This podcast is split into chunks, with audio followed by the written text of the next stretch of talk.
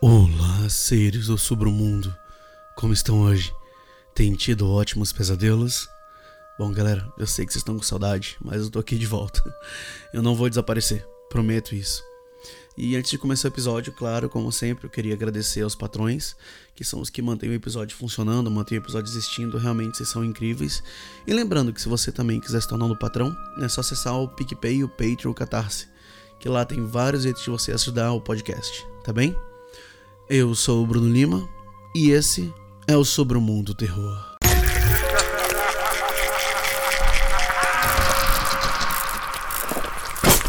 Sobre o Mundo Terror.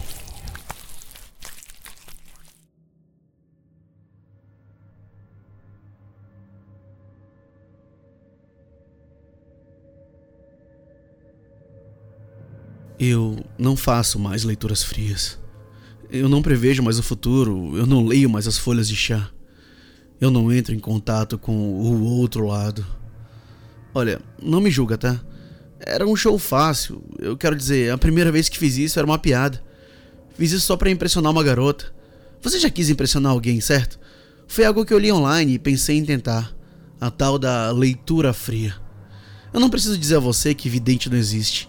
É apenas uma suposição educada extremamente convincente. Já sei, já sei. Se você acredita nessas coisas, você definitivamente tem uma história para me contar que começa com sim. A maioria é falsa, mas dessa vez. e você vai me contar alguma coisa incrivelmente específica de uma pessoa que você encontrou e falou coisas impossíveis dela saber.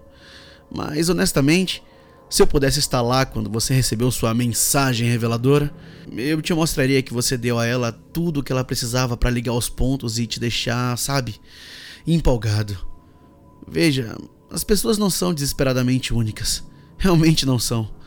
Você só precisa de 23 pessoas antes que haja 50% de chance de que duas delas façam aniversário no mesmo dia.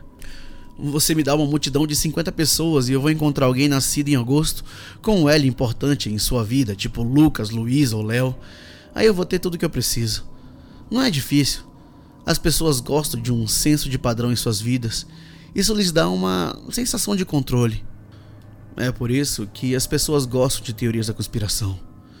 É difícil pensar que tudo é realmente sem sentido e aleatório, como a experiência de visitar um vidente sugere. Quando alguém joga um avião contra um prédio, é mais fácil pensar que é apenas mais uma engrenagem em algum grande esquema do que encarar o fato de que, na verdade, não é preciso muito mais do que uma pessoa meio maluca para estragar tudo. Da mesma forma, quando você está segurando a mão de uma menina de 5 anos, muito depois de seu longo cabelo preto ter caído devido à quimioterapia, e ela está olhando para você pedindo ajuda, e você não pode fazer nada. Talvez seja mais fácil pensar que é apenas uma parte ruim de um plano maior. Vocês dois estão apenas mudando, se separando por um tempo, mas estão indo para o mesmo lugar. Então, se liga. Eu não estou me defendendo, não estou dizendo que eu não sou babaca nisso tudo. Eu só tô dizendo que nunca quis enganar pessoas. Eu quero dizer, não maliciosamente. Eu só pensei que estava prestando um serviço, sabe? Uma saída, talvez. Então, quando fiz minhas leituras frias, eu fiquei muito bom nelas. É muito simples, na verdade. Você é apenas um vendedor. Se você puder vender um carro usado, você pode vender uma leitura fria. Tudo se resume às duas coisas: confiança e conhecer o seu público. Tipo, tudo bem, eu vou te contar uma história. Uma das primeiras vezes que fiz isso foi em um bar. Era uma rede de bares, daqueles onde o cardápio é o mesmo em todas as cidades, e o happy hour não muda desde 2008. Eu estava sendo apresentado a um grupo de amigas da minha namorada, e por isso eu estava me comportando bem. O príncipe encantado, sabe? Então, quando Maria, toda de pele morena e cabelos castanhos ondulados, disse que as mulheres de sua família sempre tiveram o dom de falar com além, eu vi uma chance de fazer uma brincadeira. Então, eu li ela. Minha namorada tinha 24 anos e elas eram amigas da universidade. Então eu imaginei que Maria provavelmente tinha a mesma idade que minha namorada. Então ela provavelmente era uma criança do início dos anos 90, jovem o suficiente para que provavelmente seus pais ainda estivessem vivos. Mas ela pode ter perdido um ou dois avós. Não havia anéis em seus dedos, então imaginei que ela não fosse casada. E a maneira como ela estava vestida naquele vestido de festa vermelho praticamente anulou a chance de ela ser mãe. Então, os avós eram a porta de entrada. A primeira letra mais comum nos primeiros nomes é J para homens e A para mulheres. Para homens, isso é especialmente útil, pois cuida de todos os Joões e Joséis que permanecem até hoje com nossos nomes comuns. Ah, tem alguém que quer falar com você. Os olhos de Maria piscaram com entusiasmo. Isso era um bom sinal. Eu tô sentindo um, um ar. Nenhuma reação de Maria. Felizmente, é uma correção fácil de fazer. Não, não. Não é A. É um J. Outra cintilação. E ela respirou fundo. Bingo. Eu acho que é um José ou um João. Naquela hora ela pulou e disse que era o avô dela. Ele tá aqui com a gente agora. Agora, a maioria das pessoas nesse ponto ainda é bastante cética. Maria estava mordendo a isca com gosto, mas a maioria das pessoas ainda estaria sentada em suas cadeiras nesse momento, com uma única sobrancelha levantada. Agora você tem que acertá-los com algo um pouco mais pessoal. Com os avós, tende a ser um relacionamento bastante positivo que você está jogando. Quero dizer, se for um parceiro morto, pode haver todo tipo de bagagem para desempacotar, mas os avós mortos geralmente são um grande saco de lembranças felizes. Então, essa é a carta que você joga. Se estão querendo conversar com os avós é porque querem voltar a sentir aquela mesma segurança. Primeiro, porém, tenho que atraí-los com algo que pareça específico. Eu os vejo cuidando de você, mas vejo uma escuridão em seu peito ou abdômen, esse tipo de área. É um palpite fácil, realmente. Algo perto de 85% das mortes de homens com mais de 65 anos são devido a algum tipo de complicação nessa área. Mas ele quer que você saiba que ele está em paz. Ele diz que você que você está lutando contra alguma coisa, uma escolha talvez, ele está dizendo que você deve seguir seu coração e que não deve se preocupar com o dinheiro. Veja, isso parece realmente personalizado, né? Mas na verdade, quando é que a gente não está lutando contra algum tipo de grande escolha? Mesmo que não seja iminente, as pessoas estão sempre fazendo malabarismos com a ideia de mudar de casa, ou de emprego, ou mudar alguma coisa com o parceiro. E que grande escolha não tem implicações financeiras. Ou além disso, quem não está preocupado com dinheiro literalmente o tempo todo? O mesmo de sempre parece pessoal, mas se aplica a todos. Maria já estava quase sem fôlego nesse momento e começou a fazer perguntas realmente diretas que me exporiam se tentasse respondê-las honestamente. Não, calma, ele tá. Ele. ele tá sumindo. Eu acho que ele se foi. E foi assim que eu comecei. Mas depois saiu do controle. A, a Maria tinha acreditado em tudo. Ela contou a um amigo, que contou a um amigo, que contou a um amigo. Logo tinha pessoas me ligando e me mandando mensagens de texto pedindo leituras. Então, eles começaram a oferecer dinheiro. Bem, para encurtar a história, foi assim que acabei no palco aqui, ganhando 7 mil reais por uma apresentação de duas noites no centro de conferências de um hotel de aeroporto nos arredores do Rio de Janeiro. A primeira noite foi como qualquer outra noite. O local estava cerca de um terço cheio. Eu estava vestindo meu terno preto com a camisa de veludo azul de gola aberta. Roupa muito anos 80 eu estava examinando a sala em busca de presas fáceis. Alguém segurando uma joia ou uma foto. O ingresso pedia que eles traziam algo pertencente à pessoa que desejavam contatar. Então, no segundo em que você vê alguém com as mãos cheias, você sabe que ali tem uma pessoa com uma marca de ingenuidade. E lá estava ela, girando nervosamente sua aliança de casamento com uma foto no colo. Marido morto, meu pão com manteiga. Sentei-me com ela e, bem, Há uma razão para eu não fazer mais isso. Eu comecei do modo seguro. Eu tô recebendo um J. Ela respirou fundo e começou a reagir. Antes que eu pudesse ler sua reação, outra voz chamou do outro lado da sala. É ele. Às vezes você consegue alguém que é um pouco entusiasmado demais. Alguém que está tão desesperado para entrar em contato com sua amada que presumirá que qualquer voz que esteja ouvindo está tentando entrar em contato com ela independente de quem seja a pessoa atual. É por isso que eu fico longe de sentir a letra R entre os Ricardos e Robertos, e porque assim metade da maldita sala pensa que está sendo contatada. Eu me preparei para pedir educadamente à pessoa que me interrompeu que voltasse a se sentar, mas não havia nada. Ninguém ali em pé. Voltei-me para a viúva. Ela estava se preparando para entrar em contato com seu J. Tive um breve vislumbre do que pensei ser o nome Alan na foto do casamento em seu colo e estava pronto para corrigir meu tom de voz quando aquela voz voltou de novo. Ele! Dessa vez, Apenas uma única palavra soou tão alto que chegou com um branco ofuscante. Ele. Ele. Meus olhos focaram novamente na viúva na minha frente. Ela estava respirando fundo e me encarando com os olhos de um cervo assustado.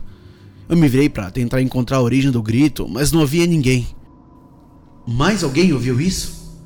A multidão, assumindo que era parte do show, simplesmente balançou a cabeça. Recuperando o fôlego, eu tentei voltar aos trilhos. Não, não, não é um J, é um A. É ele. Outro trem-bala de som no fundo da minha mente.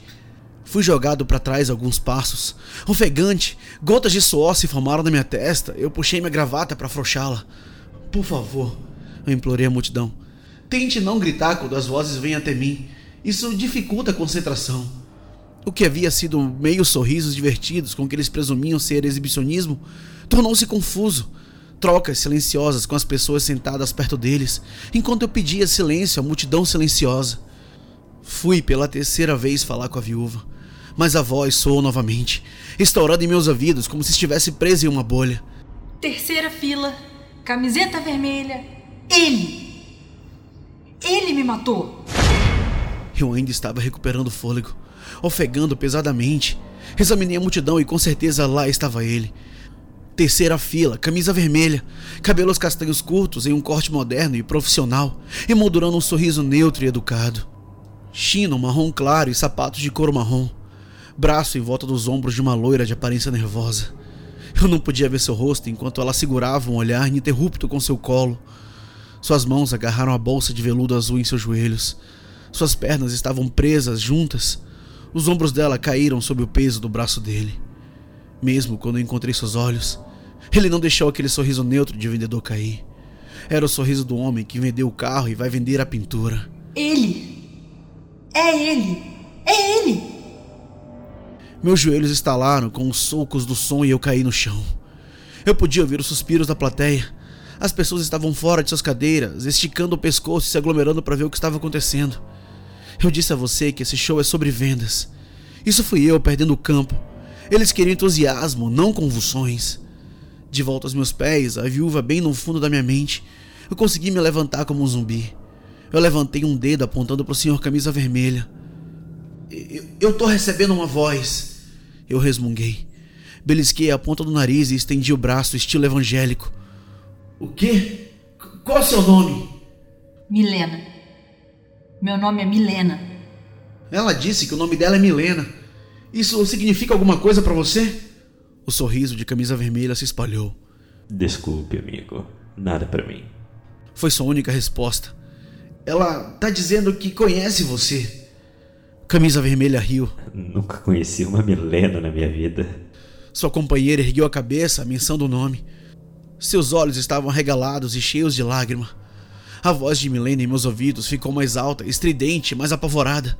Eu podia sentir meu batimento cardíaco em meus olhos. Logo eu estava simplesmente repetindo suas palavras. Ela tá dizendo. Ela tá dizendo que você a matou. Você a matou e enterrou o corpo dela nos fundos de um bar em São Gonçalo, na ilha de Taoca. Ela tá dizendo que você estava esperando por ela depois que ela terminou o trabalho e você veio atrás, por trás, e acertou a cabeça dela. Depois a colocou no banco de trás do seu Fiat Doblô branco. A multidão estava agitada agora. Não foi por isso que eles pagaram.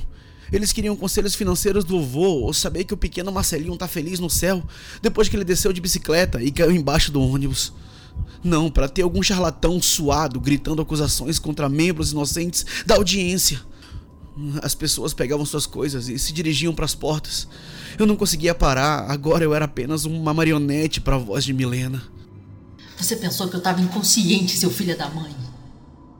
Mas eu estava quase inconsciente. Eu senti tudo. Senti você rasgando minhas roupas, senti como você puxou minha calcinha pelas minhas coxas quando estava fraco demais para rasgá-las de uma só vez.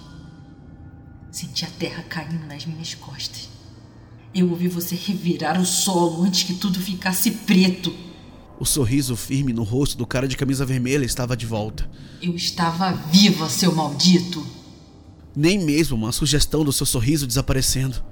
A voz de Milena estava desaparecendo, como alguém sendo arrastado por um bar barulhento. Sua voz substituída pelo barulho do silêncio. Não, ainda não. Você tem que avisar ela. Amanda. Amanda. E com isso, Milena se foi. E como marionete com os fios cortados de repente, meus joelhos trêmulos se dobraram e eu caí de quatro e esvaziei minhas entranhas sobre o carpete marrom, gasto e sujo. As pessoas estavam saindo agora e murmurando críticas baixinhos. O cara de camisa vermelha empurrou sua parceira para fora de seu assento e começou a marchar em direção à porta. Estendi a mão de minha posição de bruços para tentar agarrar a bainha de sua saia, mas ela já estava fora do meu alcance e eu mal conseguia ficar de pé. Através do suor e da respiração ofegante, levantei os olhos e vi o camisa vermelha conduzindo a mulher para fora da porta. Achei ter visto lágrimas em seus olhos. Da confusão e agitação da multidão saindo da sala, pensei tê-la visto estender a mão para mim, mas o camisa vermelha segurou seu ombro com firmeza. Ele olhou para mim, aquele mesmo sorriso de vendedor em seu rosto, e ele piscou, e eles se foram. Eu tropecei em meus pés, de pé em meu próprio vômito, enquanto me dirigia para a porta. E rompi no vestíbulo, desesperado para tentar encontrar o camisa vermelha e sua companheira chorosa. Mas no meio da multidão agitada eu não conseguia ver nenhum deles. Eu apenas fiquei lá. Uma onda atravessou novamente, uma viva final de Milena. Inútil. Reclamações sobre minha apresentação inundaram o local e eles foram forçados a cancelar a apresentação da segunda noite. Claro, eu já tinha pago o quarto de hotel, então passei a segunda noite sentado no bar, tentando ao máximo esquecer Milena. Eu estava no terceiro uísque quando o noticiário de última hora chamou minha atenção sobre uma mulher desaparecida. A repórter falou claramente. A polícia está apelando para testemunhas do desaparecimento de Amanda Souza, uma mulher da cidade de São Gonçalo que foi vista pela última vez saindo de um hotel com um homem não identificado. Ela estava participando de um evento organizado pelo suposto médium Tel Monteiro, um evento que ela compareceu porque, segundo amigos, ela esperava entrar em contato com sua irmã, Milena Souza, que desapareceu no ano passado. Quem tiver informações deve entrar em contato. O resto do relatório se perdeu no barulho. Como eu disse, eu não faço mais leituras frias. Elas não são frias o suficiente.